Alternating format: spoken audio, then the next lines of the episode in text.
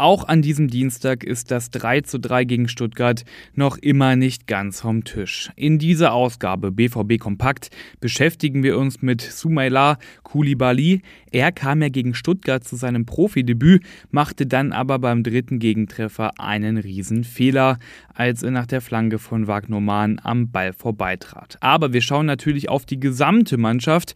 Welche Baustellen Edin Terzic bis Samstag unbedingt angehen muss, dazu jetzt mehr. Also, direkt los. Ich bin Luca Benincasa. Schön, dass ihr dabei seid.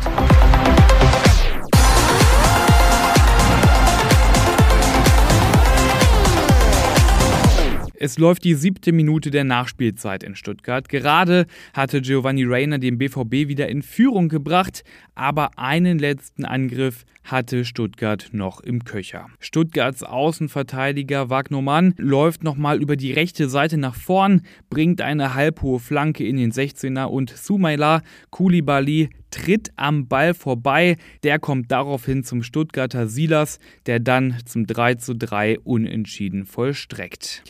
Der 19-jährige Kulibali sieht bei dieser Aktion natürlich super unglücklich aus. Und klar, ja, er hat da einen Fehler gemacht. Aber er allein trägt nicht die Verantwortung für die Dortmunder Blamage in Stuttgart.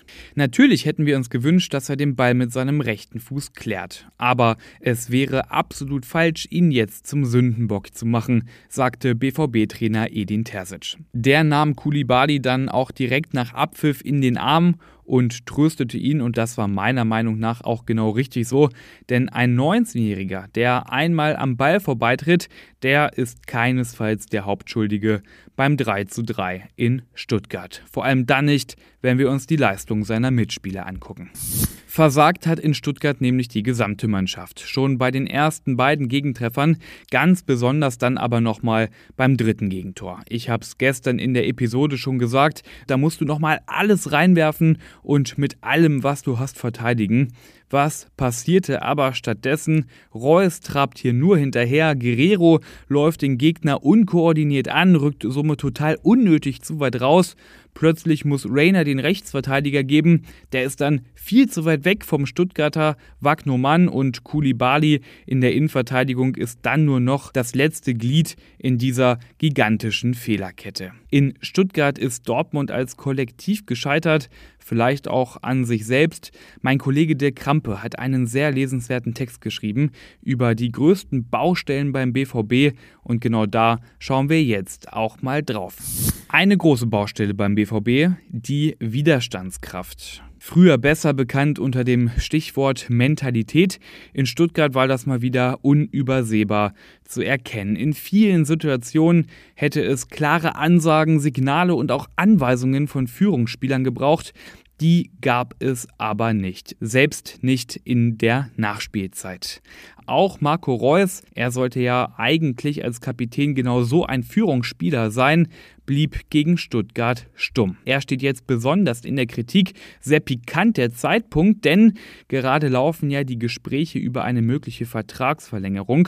Ob der BVB Reus halten oder gehen lassen sollte, dazu findet ihr ein tolles Pro- und Kontrastück von meinen Kollegen Thomas Schulzke und Jürgen Körs online auf ruhenachrichten.de. Die nächste Baustelle, das Verteidigungsverhalten. In der Hinrunde hat das noch ganz gut geklappt. Vier der ersten sieben Bundesligaspiele hat der BVB ganz knapp mit 1 zu 0, also ohne Gegentor gewonnen.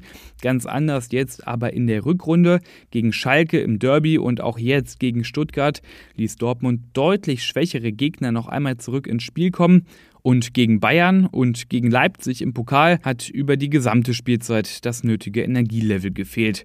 Vor allem eben im Defensivverhalten. Hier muss bis zum Spiel gegen Frankfurt unbedingt etwas passieren.